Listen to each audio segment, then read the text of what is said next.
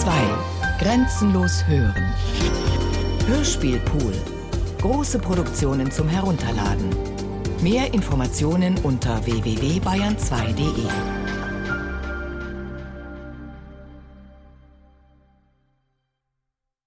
Robert Lax Is, Was, Was, Is.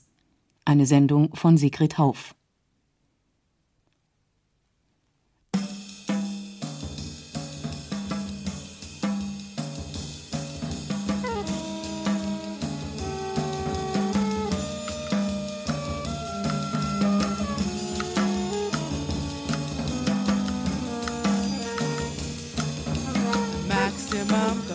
Capacity of this room is 262 people.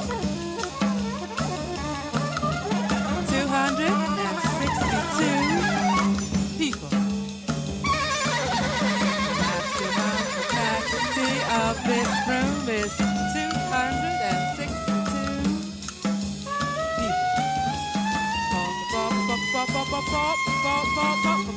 people.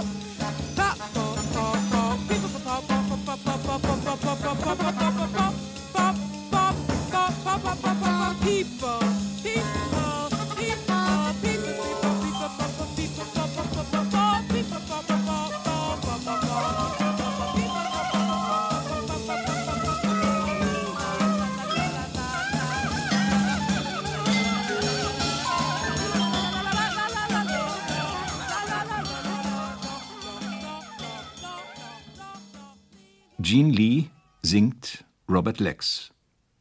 Robert Lex? Nie gehört. Zu ihrem Konzert in Athen kam der amerikanische Dichter von einer der am weitesten abgelegenen griechischen Inseln. Wer ihm damals 1983 begegnete, wunderte sich, dass er noch nie von ihm gehört hatte. Und wer ihn dann kennenlernte, schätzte ihn und wunderte sich nicht mehr.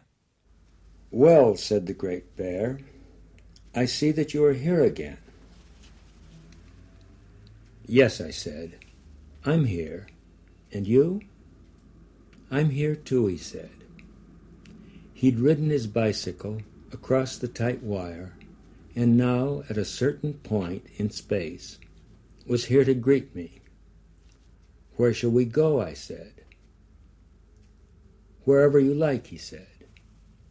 We climbed a high hill and sat for a while at the top of it. Robert Lex.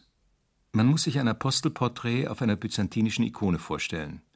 Ein klares, markantes Gesicht mit weißem Vollbart und wachem Blick. Ein Gesicht, dem der Schalk in den Augen steht.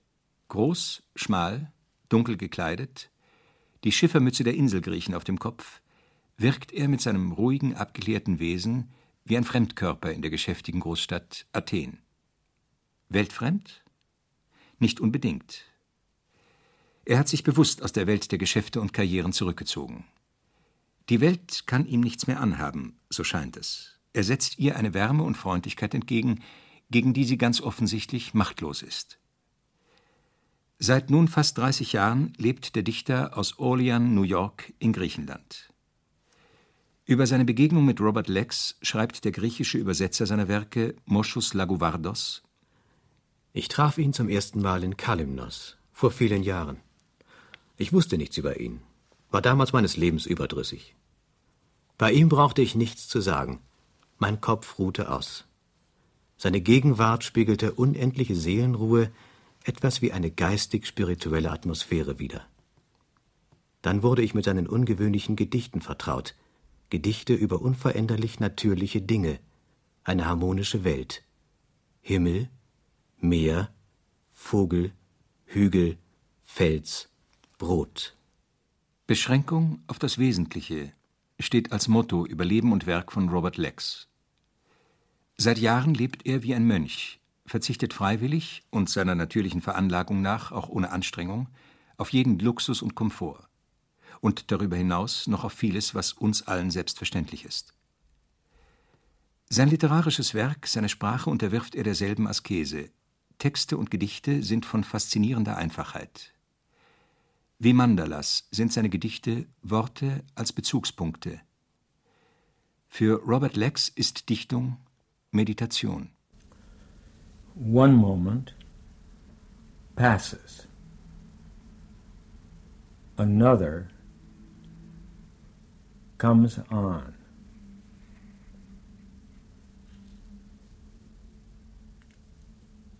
How was, was. How is, is. How will be, will be. Was, wasn't. Is, isn't. Will be, won't.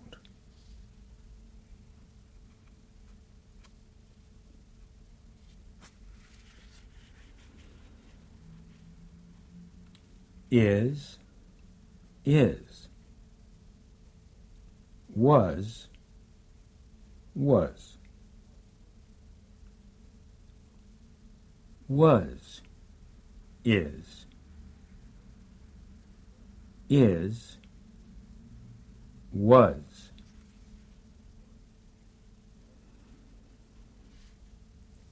Was, was. Is, is. Is, was. Was, is.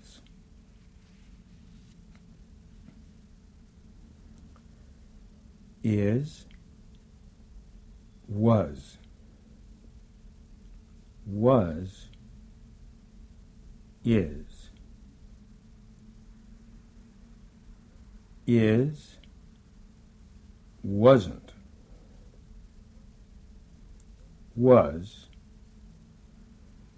isn't. Is, was, was, is. Ein Spiel mit Worten, spielerisch meditativer Umgang mit den englischen Wörtern ist und war, Gegenwart, Vergangenheit. Ganz leicht zu verstehen, aber schwer zu begreifen. Die Vergänglichkeit alles Seins steht im Raum, eines der Grundprobleme aller Philosophie und Religion, und fordert zur Auseinandersetzung auf. Dass die beiden Worte ist und war sich so widerspruchslos aneinanderfügen lassen, ist für Lex bereits Ergebnis aller Philosophie und Religion. Der Übergang vom Sein zum Vorbei ist das schwarze Loch, in das alles Gegenwärtige fällt. Angesichts der unübersehbaren Tatsache, dass sie aufeinanderfolgen mit brutaler Rücksichtslosigkeit, für die der Dichter keineswegs verantwortlich ist, hieß es für ihn Konsequenzen ziehen und nicht den Kopf in den Sand stecken. Robert Lex hat sein Leben so eingerichtet, dass dem Is, der Gegenwart, das Gewicht zukommt, das sie verdient. Was vorbei ist, zählt nicht mehr. Robert Lex, ein amerikanischer Eremit in Griechenland. Seine persönliche Geschichte will er vergessen, sie bedeute ihm nichts mehr. Er hat wenig über sein Leben in Amerika erzählt. Zu den wenigen Ereignissen, die ihm wichtig geblieben sind, gehören Begegnungen mit Billie Holiday, Jack Kerouac und Allen Ginsberg. Seine 40-jährige Freundschaft mit Ed Reinhardt und Thomas Merton haben sein Werk und seinen Lebensstil beeinflusst, sagt er. Ed Reinhardt, der Maler, der die Abstraktion so konsequent durchführte, dass seine Bilder von weitem aussehen wie dunkle Tafeln. Er setzt monochrome geometrische Felder nebeneinander, so dunkel, dass der Betrachter sich anstrengen muss, wenn er Unterschiede in Farben und Formen wahrnehmen will. Thomas Merton, Studienkollege von Robert Lex an der Columbia University in New York, trat wenige Jahre nach dem Studium in ein Trappistenkloster ein und wurde Mönch. Im Kloster schrieb er, der sich weit über die Grenzen des Katholizismus hinaus mit mystisch-religiösen Erfahrungen aller Kulturen befasste, neben anderen Werken seine Autobiografie mit dem Titel The Seven Story Mountain, auf Deutsch Der Berg der sieben Stufen. In den 50er Jahren wurde dieses Buch zum Bestseller und wird bis heute weltweit beachtet. Eine Figur ist darin in Gestik und Haltung so skizziert, dass sie beim Leser, obwohl nur beiläufig erwähnt, die größere Aufmerksamkeit zu erwecken vermag. Robert Lex. Robert Lex war eine Art Verbindung von Hamlet und Elias. Ein Prophet in Potentia, aber ohne Zorn. Ein König, aber auch ein Jude. Ein Geist mit wundervollen, subtilen Eingebungen, der täglich weniger darüber zu sagen wusste und immer mehr auf jede Äußerung verzichtete. Sein Zögern, dem jede Hemmung und Erregung fehlte, zeigte sich häufig dadurch, dass er seine langen Beine auf sieben verschiedene Arten um einen Stuhl herumwand, während er mit dem ersten Worte rang. Am besten gelang ihm das Sprechen, wenn er auf dem Boden saß. Das Geheimnis seiner Beharrlichkeit und Festigkeit lag nach meiner Ansicht in einer Art natürlicher, instinktiver Geistigkeit. Sein Geist besaß von Natur, von der Wiege an, eine Art Verwandtschaft mit Hiob und dem heiligen Johannes vom Kreuze. Und heute weiß ich, dass der Hang zur Kontemplation ihm in einem ihm selbst unbegreiflichen Maße eingeboren war. Mit einem Wort, selbst jene, die ihn für allzu unpraktisch hielten, verehrten ihn, wie Menschen, die auf materielle Sicherheit bedacht sind, unbewusst jene verehren, die sich nicht fürchten vor der Unsicherheit. Wie der Maler Ed Reinhardt und wie der Mönch und Schriftsteller Thomas Merton hat Robert Lex sein Leben reduziert auf das, worauf es ihm ankam. Er kehrte New York den Rücken. Dass er dort Anfang der 40er Jahre angesehenes Redaktionsmitglied des New Yorker und in den 50er Jahren bei der Zeitschrift Jubilee war, dass er Filmkritiker für die Time und Drehbuchautor in Hollywood war, interessierte ihn nicht mehr. Er spricht auch nicht davon. Eine Weile hatte er Philosophie unterrichtet. Auch das ist nicht mehr von Bedeutung. Heute ist er einer der wenigen Philosophen im althergebrachten Sinn, einer, der seinen eigenen Weg sucht. Vielleicht fühlt er sich auch gerade deshalb in Griechenland zu Hause. Welche Kraft und welcher Reichtum in der Beschränkung aufs Wesentliche liegt, das ist es, was Robert Lex als Dichter und als Mensch zu vermitteln vermag. The doctor told me to be myself. I rushed right home and decided to try. Like everything else, I've decided to try. It turned out not to be easy. He doesn't mind seeing himself as an embattled creature, knows that all the other creatures on the planet are equally embattled he doesn't have to take it as a point of dogma that losing is winning or that winning is losing. But he knows that not all wins are wins, nor all losses losses. He likes to admit being interested in the very few things he is interested in. Are they few or many? Important or unimportant? What matters to him is that he can honestly say of some, I am, in fact, interested in that. Der Arzt sagte mir, ich soll ich selbst sein. Ich lief direkt nach Hause und beschloss es zu versuchen. Wie alles, was ich versucht habe, stellte es sich als nicht leicht heraus. Er hat nichts dagegen, wenn er sich selbst als ein Wesen sieht, das in Kämpfe verwickelt ist. Er weiß, dass alle anderen Wesen auf dem Planeten ebenfalls in Kämpfe verwickelt sind. Er muss nicht dogmatisch daran glauben, dass Verlieren gewinnen und Gewinnen verlieren heißt. Aber er weiß, dass nicht alle Gewinne Gewinne sind, noch alle Verluste Verluste. Er gibt gerne zu, dass er sich nur für die sehr wenigen Dinge interessiert, die ihn interessieren. Sind es wenige oder viele, wichtige oder unwichtige? Worauf es ihm ankommt, ist, dass er von einigen ehrlich sagen kann, Daran bin ich wirklich interessiert. An der Columbia University in New York fiel in den 30er Jahren eine Gruppe von Studenten besonders auf. Die jungen Männer hatten lange Bärte und trugen Jeans. Zu ihnen, den legendären Vorbildern der 60er Jahre, gehörten Robert Lex, Ed Reinhardt, Thomas Merton und Allen Ginsberg und noch einige, die sich als Verleger später Namen gemacht haben. In der Studentenzeitschrift Jester diskutierten sie künstlerisch-politische Fragen und veröffentlichten ihre ersten eigenen Werke. Der Krieg warf seine Schatten voraus, und Robert Lex definierte sich in allem, was er sagte und tat, als radikaler, kompromissloser Pazifist. Gerechte Kriege gab es für ihn nicht. Künstler sollten sich im Sinne von Thomas von Aquin für Frieden, Gerechtigkeit und Liebe engagieren. Diese Idee vertrat er nachhaltig und verfolgte sie auch nach dem verhängnisvollen Krieg weiter, als er die Zeitschrift Pax ins Leben rief, zu der Matisse, Chagall, Leger und Breton beizutragen versprachen. Auch Genet unter der Bedingung, dass die Ausgabe mit seinem Beitrag War hieße und er über Hass sprechen dürfe. 18 Nummern erschienen, allerdings in New York und nicht wie geplant in Paris, mit Beiträgen von Jack Kerouac, Ernesto Cardinal, Mark van Doren, E. E. Cummings und natürlich von Robert Lex selbst und seinen Freunden Ed Reinhardt und Thomas Merton. Friede, auch sozialer Friede, war Lex ein so starkes Bedürfnis, dass er sich für die Sozialarbeit in Harlem engagierte. Er wollte nicht, dass es ihm besser ging als den Schwarzen, deren Elend er zu lindern versuchte. Er aß wenig, fastete oft, trug Schuhe mit Bastsohlen. Nach einem Jahr Einsatz war er den Anstrengungen gesundheitlich nicht mehr gewachsen.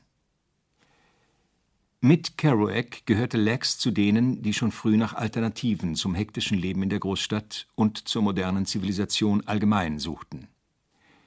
Sie formulierten ihre Zweifel an den Errungenschaften ihrer Zeit. Kerouac lautstark, Lex besonnen, leise. Die Beschränkung aufs Allernotwendigste im Materiellen war für Robert Lex der Anfang. Er wollte seine Habseligkeiten schnell gepackt haben, um jeden Augenblick aufbrechen zu können, wie ein Wanderer oder ein Nomade. Daher vielleicht seine große Liebe zum Zirkus. Wo immer ein Zirkus sein Zelt aufschlägt, in seiner Nähe verbringt Lex seine Zeit mit den Artisten, Tierbändigern, Clowns. 1949 reiste er mit dem Zirkus Christiani durch Kanada. Er durfte hin und wieder den Clown spielen, in Pantomime. Das gefiel ihm. Trotzdem dachte er nie daran, das zu seinem Beruf zu machen. Aufbruch, ständig bereit sein zur Veränderung. Es ist eine geistige Dimension, die für Robert Lex hinter dem Zirkusleben steht. Der Zirkus ist für ihn die Welt im Kleinen. Der Zirkusalltag spiegelt den Kreislauf der Welt. Wie im Zirkus ist der Mensch im großen Weltgefüge Akrobat, Tierbändiger oder Clown. Er übernimmt die Rolle, die ihm das Leben, mit Distanz betrachtet, zugewiesen hat. Dem Zirkus hat Robert Lex sein erstes Buch gewidmet. Titel Circus. Es beginnt so. Manchmal fangen wir an zu suchen und wissen nicht wonach, bis wir wieder zu unserem Anfang zurückkommen. Am Anfang, am Anfang der Zeit wenigstens, war der Zirkel. Im Leeren wirbelnd zeichneten seine Schenkel Anfänge und Enden. Anfang und Ende in einem Strich. Auch Weisheit tanzte in Kreisen, denn sie waren ihr reich. Die Sonne kreiste, Welten wirbelten, die Jahreszeiten fanden in ihren Kreislauf, und alle Dinge gingen rund. Am Anfang aber waren Anfang und Ende eins. Der Zirkus lässt die Illusion vom festen Wohnsitz in der Welt und einer Sicherheit unter den Füßen gar nicht erst aufkommen. Zirkusleben ist Kommen und Gehen, Aufstehen, Fallen und wieder Aufstehen. Mogador, der Akrobat, ist für Lex zugleich Lebenskünstler. Mogador kommt übers Feld. Da ist er. Er tritt die Erde wie eine Laufkugel. Er kennt und genießt seinen Gleichgewichtssinn. Er ergötzt sich an den Drehpunkten und Hebeln, den Wippen, Trampolinen, hohen Seilen und Schaukeln, den Netzen, Stricken, und Manegenbanden des natürlichen Alls. Unter seinen Füßen wippt die Welt, schlank und lebendig wie ein hüpfendes Seil. Er steht darauf in der Schwebe. Ein Gyroskop auf dem Rand eines Glases, gehalten vom Wirbeln des inneren Rades. Er durchschreitet die Trommel aus Licht und Luft mit vorgestreckter Hand. Der Augenblick ist eine Kugel, und läuft mit Mogador. Robert Lex brach seine Zelte immer wieder hinter sich ab. Immer häufiger zog es ihn nach Europa. Ab 1951 lebte er für ein paar Jahre in Paris. 1953 wieder zurück in New York, wurde er Mitbegründer und später reisender Berichterstatter und Mitherausgeber der liberalen katholischen Zeitschrift Jubilee. Mit einem alten französischen Zirkus reiste er durch Italien, und auf einer seiner Europareisen kam er auch nach Griechenland. Dort wollte er bei seiner nächsten Reise länger bleiben, drei Monate mindestens, denn so lange reichten seine Ersparnisse. Aus den drei Monaten sind Jahre geworden, und nur hin und wieder reiste er in die alte Heimat zurück oder zu Freunden nach Zürich, Paris oder München. Griechenland. Robert Lex fühlt sich dort nicht etwa im Exil. Für ihn gehört dieses Land zum gleichen Kulturkreis. Lebendiger als irgendwo sonst haben seiner Meinung nach die Wurzeln unserer Kultur bei den Bauern und Fischern der griechischen Inseln überlebt, in ihrer Lebenshaltung, ihren Sprichwörtern, Ansichten und Denkweisen. Er sieht sie als die Erben der frühgriechischen Tradition. Es geschieht hier laufend etwas, das ein klares, reines Zeugnis ablegt von den menschlichen Qualitäten des Einzelnen oder mehrerer, die zusammenarbeiten. Jede Geste, jedes Wort in einem Café oder auf der Straße wird in all seinen Dimensionen registriert und verstanden. Von jedem, der dabei ist. Ist es Spaß, versteht man es und lacht darüber. Ist es eine Bemerkung wert, wird kommentiert und oft ausführlich. In gewissem Sinn ist fast jeder Augenblick hier ein Moment in einem griechischen Drama. Der Chor ist immer beobachtend dabei und deutet das Geschehen. Robert Lex schätzt die einfachen Leute auf der Insel. Sie leben im Zentrum der Dinge, sagt er. Sie sind weise von Natur aus. Auf den Inseln mit ihrer guten Luft und schönen Landschaft fühlt er sich wohl. Heimatgefühl entwickelt sich da, wo die innere und äußere Welt übereinstimmen. Wovon er lebt? Er ist weniger als ein Huhn, sagt Maritza in der Taverne von Thanatos, wohin er seit Jahren zum Essen kommt.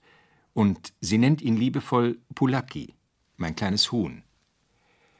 Anfangs konnten die Leute auf der Insel nicht verstehen, was dieser Mensch, der kein Tourist war, bei ihnen wollte. Während der Junta-Zeit hatte er es besonders schwer. Trotz allem ist er geblieben, und man begegnet ihm mit Achtung und Zuneigung. Als Bob kürzlich fiel und sich einen Zahn ausschlug, weigerte sich der Zahnarzt, der den Schaden behob, Geld anzunehmen. Ich will nichts von dir, ich will nur dein Freund sein, sagte er. Robert Legs ist ein Asket, der keine Klosterregeln braucht. Das genügsame Leben ist bewusste Beschränkung, und Beschränkung ist für ihn zugleich ein spiritueller Versuch. Sie bedeutet Verzicht auf Vortäuschung und Schein, Falschheit, Scham. Einsamkeit und Stille sind die Voraussetzung für jene Konzentration und Wachheit, die er nicht nur zum Leben, sondern auch zum Schreiben braucht. Trotzdem erinnert das kleine Haus oberhalb des Hafens keineswegs an eine Einsiedelei. Ein einfacher weißer Kubus ans Nachbarhaus angebaut. Ein Raum, den man ansieht, dass da geschrieben wird. Nur das Allernotwendigste hat Anrecht auf einen Platz. In seinem Tagebucheintrag vom 28. Januar 1985 zählt er das Inventar auf. Ein einzelnes Zimmer mit wenig Möbeln.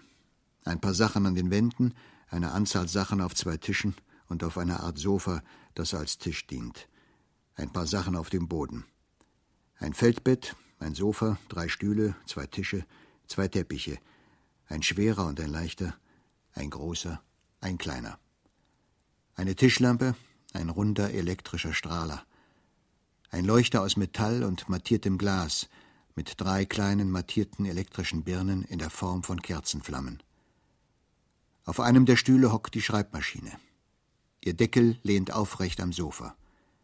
Ich sitze mit gekreuzten Beinen auf dem Feldbett, vor der Schreibmaschine auf ihrem Stuhl. Es folgt eine Aufzählung von Geschenken seiner Freunde, Robert Lax reflektiert seine Beziehung zu Dingen, Zeit und Raum in der Tagebucheintragung vom gleichen Tag. Bringing things into line. Drawing many things together into a single line, like a mama ship, drawing little boats behind it. Mama fishing boat, fishing kaiki drawing many little fishing boats, lamp boats behind, as it heads out of the harbor for a night at sea. Night of spreading the nets and waiting, drawing all things, many things, into a single line, spreading nets too, and waiting dealing with the moment and dealing with past moments, pulling past moments into a single line. Past moments, yes, and present obligations. The present moment and its obligations. The present moment and its invitation.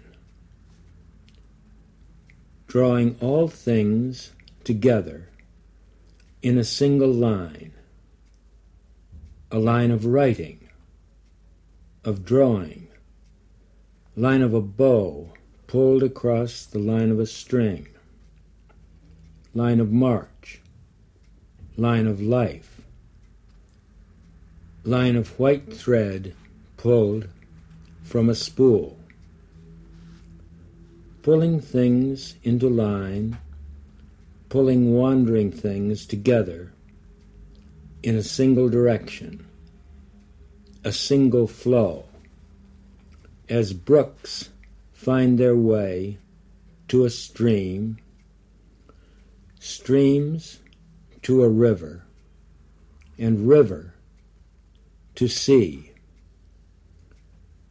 Bring things together, many to one, as vertebrae to the backbone. When things are in line, they speak to each other. When things are in line, they speak to the whole. Things are scattered all over the room. Are any two related?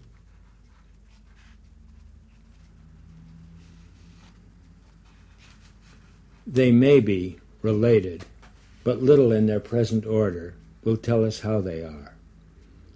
Things are in separate piles, but one has one pile to do with the other. And what do they all relate to? Does anything presently in this room have an absolute right to be here? Er spricht davon, Dinge auf eine Reihe zu bringen, in eine gemeinsame Ordnung, in einen Zusammenhang, und benutzt dazu das Bild vom Mutterschiff, das die kleinen Fischerboote hinter sich herzieht, die ihre Netze auswerfen und warten. Sich dem Augenblick widmen und vergangenen Augenblicken.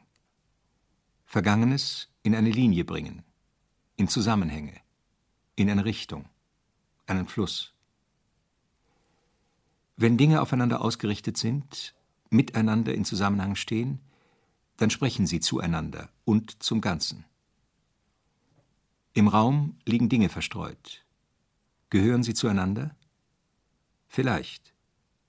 Aber wenig sagt uns wie, so wie sie liegen. Hat alles, was da in diesem Raum verstreut ist, ein absolutes Recht da zu sein? Wahrscheinlich steckt mehr Sinn dahinter, als zunächst scheint. Ganz unterschiedlicher Sinn, je nach Beobachter. Vor allem mir selbst sollte es sinnvoll erscheinen, und das tut es allmählich. Robert Lex braucht keine Beschäftigung. Es geht mir um nichts im Leben, außer darum, Robert zu sein. Meine Arbeit erfüllt sich darin, dem Ich auf die Welt zu helfen. Mit der Suche nach diesem Ich, das zugleich auch ein Du ist, beginnen die 21 Pages, Auf der Suche nach einem Du. Wenn aber keiner da ist, wonach suche ich dann? Noch immer nach einem Du. Irgendeiner Art Du. Nicht nach mir selbst? Bin ich Du? Brauche ich nach mir zu suchen? Nach mir selbst? Ist mein Selbst Du? Das kenne ich. Selbst. Ist das Du? Ist es ich? Warum suchen? Ich scheine dazu gemacht zu sein. Suchhund, Spürhund, dazu gemacht. So bin ich. Ich kenne mich. Kenne ich dich auch nur im mindesten? Habe ich Zeichen oder ein Aufblitzen erhascht? Irgendwelche Hinweise? War das ein Hinweis? Was? Irgendetwas, was ich gehabt haben kann. Oder glaube gehabt zu haben. Oder mir einbilde, selbst gehabt zu haben, in vergangenen Zeiten oder eben jetzt, da ich frage. Ist Fragen ein Hinweis?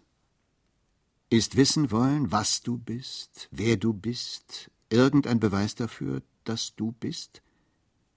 Dass du da bist? Der englische Text ist dichter, karger. Nirgendwo eine Umschreibung, kein Wort zu viel. Das Buch enthält Selbstgespräche, innere Monologe eines Suchers, der nicht sucht, sondern Ausschau hält. Was er erwartet, bleibt offen. Er weiß nur, dass das Erwartete auf ihn zukommt. Warum er auch als alter Mensch immer noch wartet und nicht aufgibt, erfahren wir gegen Ende des fantastischen Lebensberichts der 21 Pages, einem der ganz persönlichen Texte von Robert Lax.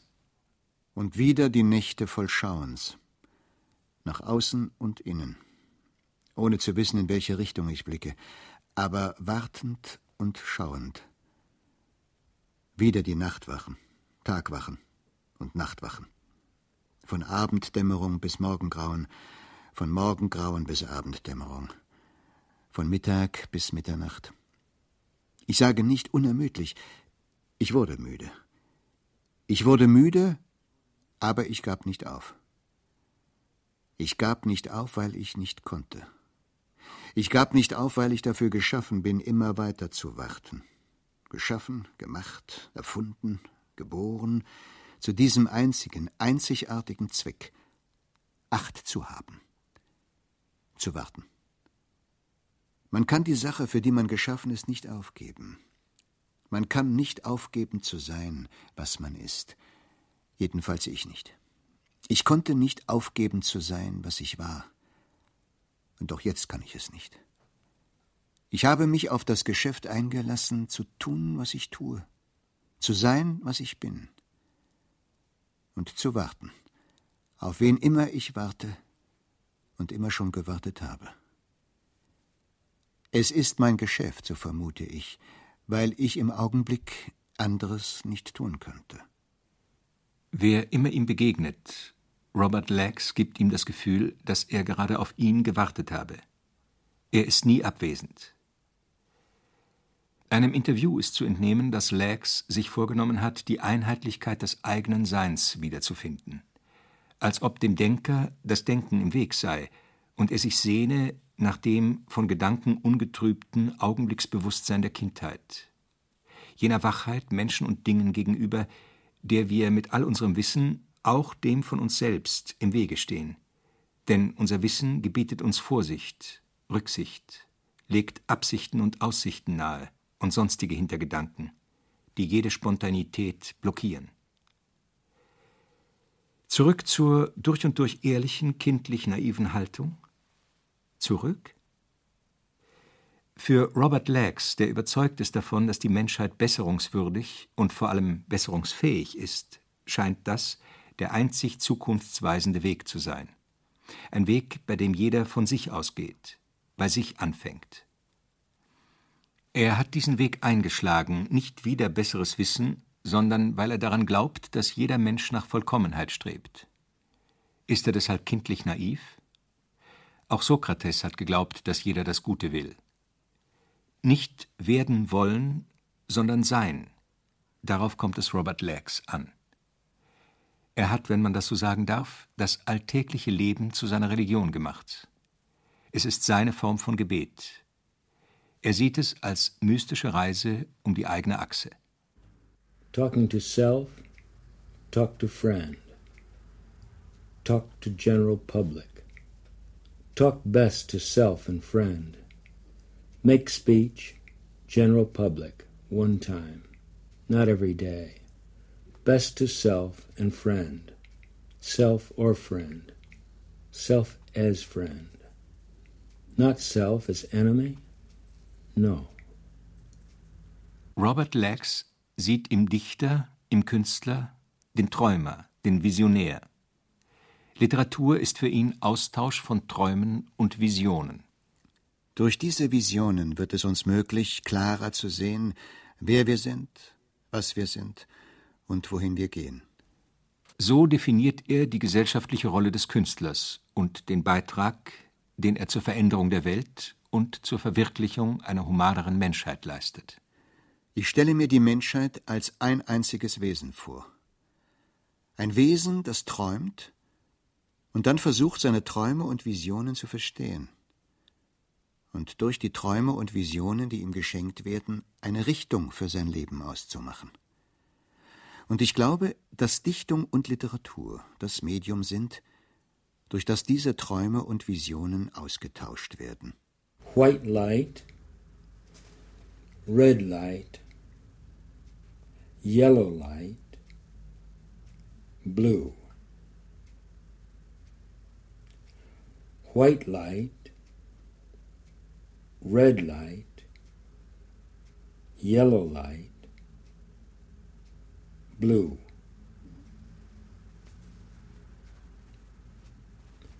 White, blue. White, blue.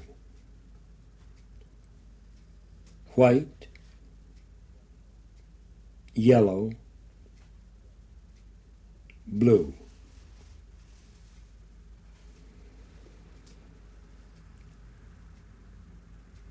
White, red, blue. White, red, blue.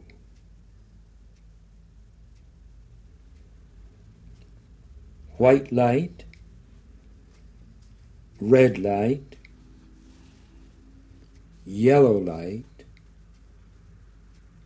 blue. White light, red light, yellow light, blue.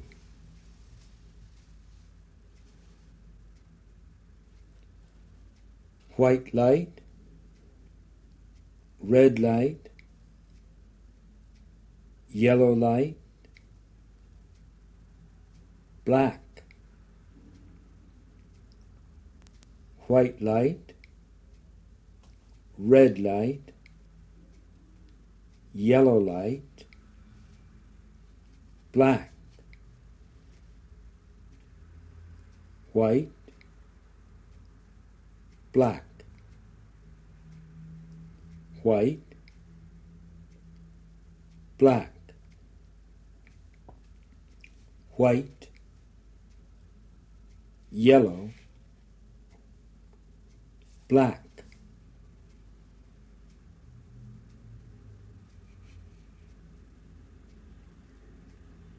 One day, any day, someday.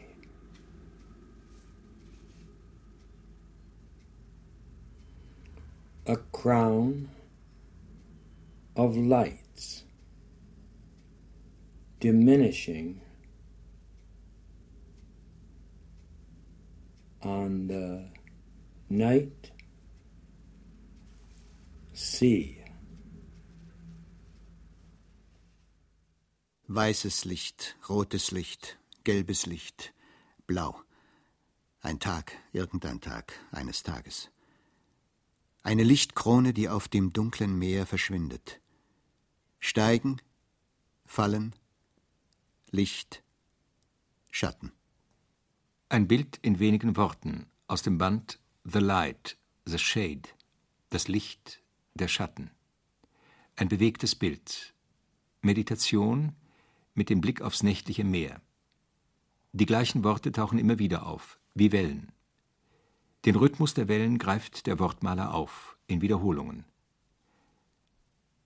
Einfach über einfache Dinge schreiben.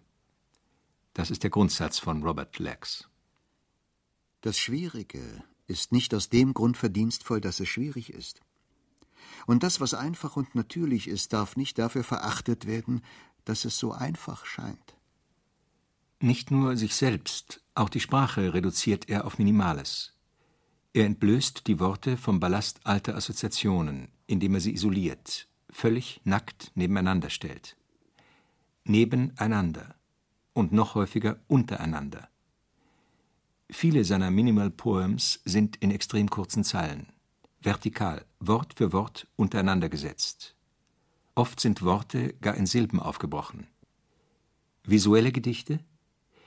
Das Visuelle ist nicht das Wesentliche. Ich bin nicht auf eine interessante Anordnung aus, wenn ich Worte statt nebeneinander untereinander schreibe. Ob es mit dem Atmen zu tun hat? Vielleicht. Ich könnte nicht sagen, dass ich bewusst nach einer Regel vorginge. Es muss wohl eine Verbindung geben zwischen Rhythmus, Anordnung und Atem. Es gefällt mir, wenn ich in einer Zeile eines Gedichts ein klares Bild entstehen lassen kann. Und ich habe ein gewisses Gefühl bei der vertikalen Anordnung von Worten.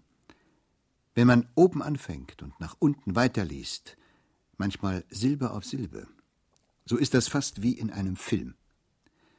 Das Bild auf Bild folgt, einen Strang von Worten entlang, und dass, wenn das Auge langsam die Seite abwärts wandert, es das erste Bild zuerst sieht und erst dann auf das nächste stößt, wenn es weiter die Seite abwärts wandert. Wir sind es so sehr gewohnt, Dinge waagerecht zu erfassen, dass wir fast eine ganze lange Zeile Bild um Bild auf einmal überfliegen. Dabei geben wir dem ersten Bild keine Zeit, aufgenommen zu werden, ehe das zweite sich darüber legt.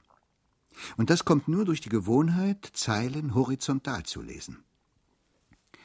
Wenn wir zur Abwechslung vielleicht vertikal lesen, eine Silbe nach der anderen, ein Wort nach dem anderen, die Seite nach unten, so sind wir es weniger gewohnt, weiterzuspringen. Und so bekommen wir ein Bild, nehmen es auf und gehen zum nächsten weiter. Ich glaube, das hilft beim Lesen meiner Art von Gedichten. Was ich auch ziemlich oft mache, ist wiederholen. Nicht unendlich oft, aber mehrere Male gleiche Bilder, gleiche Sätze. Ähnlich wie in der Musik ein Motiv wiederholt wird, damit der Hörer es aufnehmen kann. Und damit man selbst gegen ein festes Muster anspielen kann.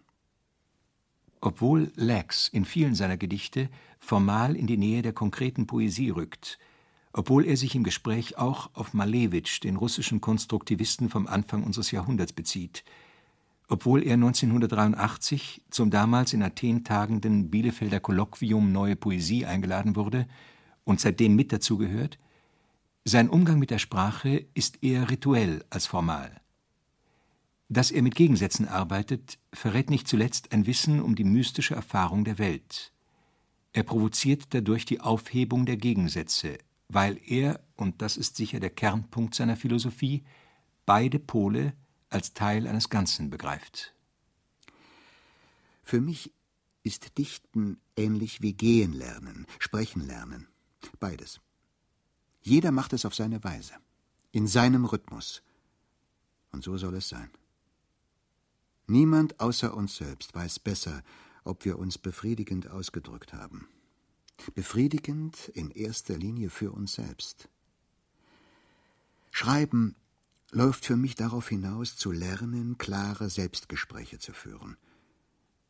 Ich glaube, wenn man das einmal gewohnt ist, ist man auch schon fast fähig, mit anderen klar zu sprechen. If you would speak of the sun, speak of something else. Wenn du von der Sonne sprechen willst, sprich von etwas anderem.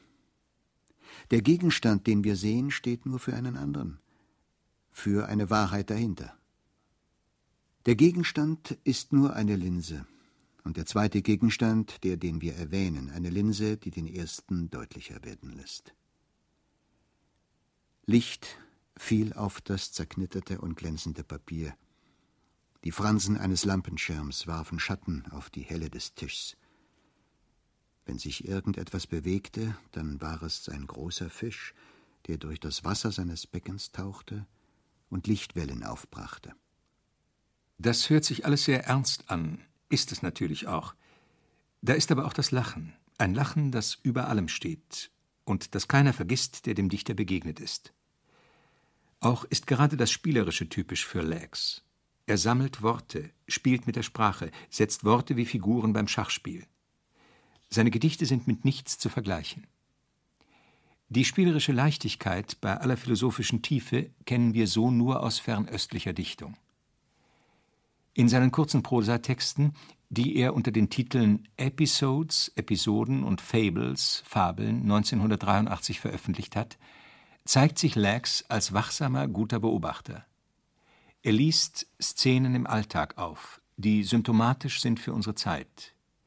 Es sind Gesprächsfetzen, Gesten, Aktionen, reale und erfundene. Hier erinnert er in seiner kritischen Aufmerksamkeit und unprätentiösen Art an Peter Altenberg. Seine ganz eigenartige Annäherung an die Welt ist keineswegs ohne Humor. Thomas Kellein hat 1987 in Stuttgart eine Anthologie seiner Gedichte mit dem Titel 33 Poems herausgegeben. Eine Episode daraus. Bist du ein Gast? fragte der Hund. Ja, antwortete ich. Nur ein Gast? fragte der Hund. Ja, antwortete ich. Nimm mich mit dir, sagte der Hund.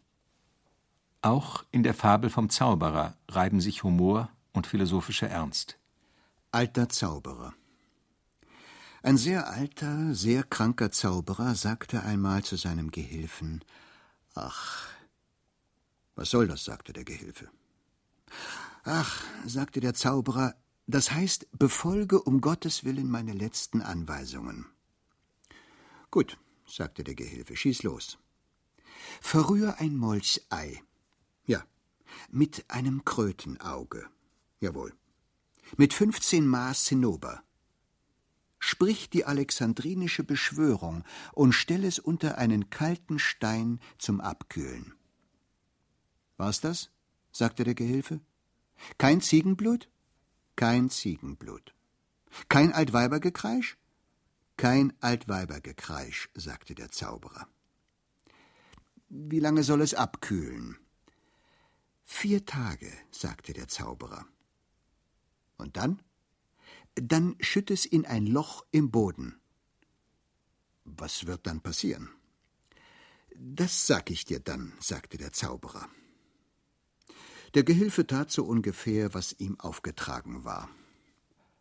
Wirklich, Nachdem er nicht gehorcht hatte, gehorcht und wieder nicht gehorcht, kriegte er das Ganze richtig hin. Die Zutaten waren gemischt, die Beschwörung gesprochen, die Mischung abgekühlt und in den Boden geschüttet. Also gut, sagte der Gehilfe, worauf warten wir jetzt? Auf nichts, sagte der Zauberer. Erwarte nichts. Nichts, sagte der Gehilfe. Nichts, sagte der Zauberer. Na, wofür haben wir dann das Experiment gemacht? Mein Leben lang, sagte der Zauberer, wollte ich immer ein Experiment machen, das nichts erwartet und nichts bringt. Und jetzt, sagte der Gehilfe, ich denke, jetzt habe ich es fertiggebracht. Geh in den Garten und schau nach. Der Gehilfe ging hinaus und war nach einer Minute wieder da. Meister, sagte er, an der Stelle im Garten, wo ich das Loch gegraben habe, wächst ein Baum. Ein goldener Baum. Er hat goldene Früchte, in der Farbe der Molseier, goldene Blätter in der Farbe von Krötenaugen, einen lebenden Stamm, Zinnoberfarben, und er singt. Er singt wie ein Baum voller Vögel. Robert Lex hat nie Publicity gesucht. Er beschränkte sich darauf, seine Werke an Freunde zu schicken. Einer von ihnen, Emil Antonucci, kaufte eine Handpresse und druckte bibliophile Einzelausgaben. Ein anderer, Michael Lastnight, veröffentlichte zahlreiche Titel in seiner Furthermore Press. Und Gladys Eigner und Bernhard Moosbrugger vom Pendo Verlag in Zürich bringen mit eindrucksvoller Beständigkeit immer wieder einen neuen schönen Band von Robert Lex heraus. Fast immer auch mit deutscher Übersetzung. Der 1989 erschienene enthält die für Lex ganz typischen meditativen Gedichte und hat den Titel The Light, The Shade. Gedichte, Texte, Briefe an die Freunde, Antibriefe müsste man sagen. Leere Seiten mit einem Wort, oder mit zwei, drei Worten, auch mit gemalten Zeichen, Farbstiftkalligraphie. Mitteilungen, die ins Fantastische ausbrechen.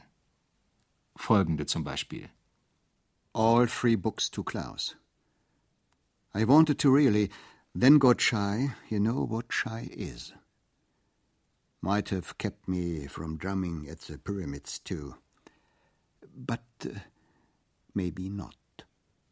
Oder Ich weiß, dass wenn du Kant in Grün schreibst, du in Wirklichkeit Hegel meinst. unterzeichnet Sambo. Die Worte Kant und Grün in Grün, Hegel in Gelb. Sambo, Bobo, Bertolucci, Berto, Bobo Pedro, Alberto, Sabo, Sam. Fast unter jedem Brief steht ein anderer Name. Gehört es für Robert Lax mit zur Askese, auch auf einen individuellen Namen zu verzichten? Auf seiner Insel kennt kaum jemand einen Robert Lax. Pedro dagegen ist wohl bekannt. Entzieht er sich nicht auch dadurch absichtlich? Entzieht er sich nicht auch jeder Beschreibung und allen Fragen? Nicht, weil er ausweicht, sondern weil er darüber steht. Weil diese Fragen für ihn keine sind oder absolut unwichtige. Würden nicht all die Beschreibungsversuche für diese Sendung besser zu Papierbooten gefaltet, hinausschwimmen aufs Wasser? Wenn ich könnte, würde ich deine Fragen beantworten, Tag und Nacht, bis keine Frage mehr bliebe. Keine einzige Frage auf der Welt. Wenn es nicht anders geht, musst du hierher kommen und mir die Fragen stellen.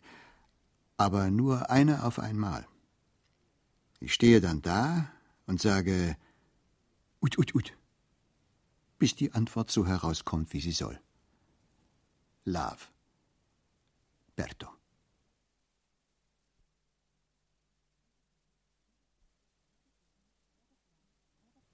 Robert Lax Is Was, Was Is. Eine Sendung von Sigrid Hauf. Es sprachen Peter Fricke, Horst Raspe und Lorenz Mayboden. Technik Mischa Haug, Realisation Herbert Kapfer.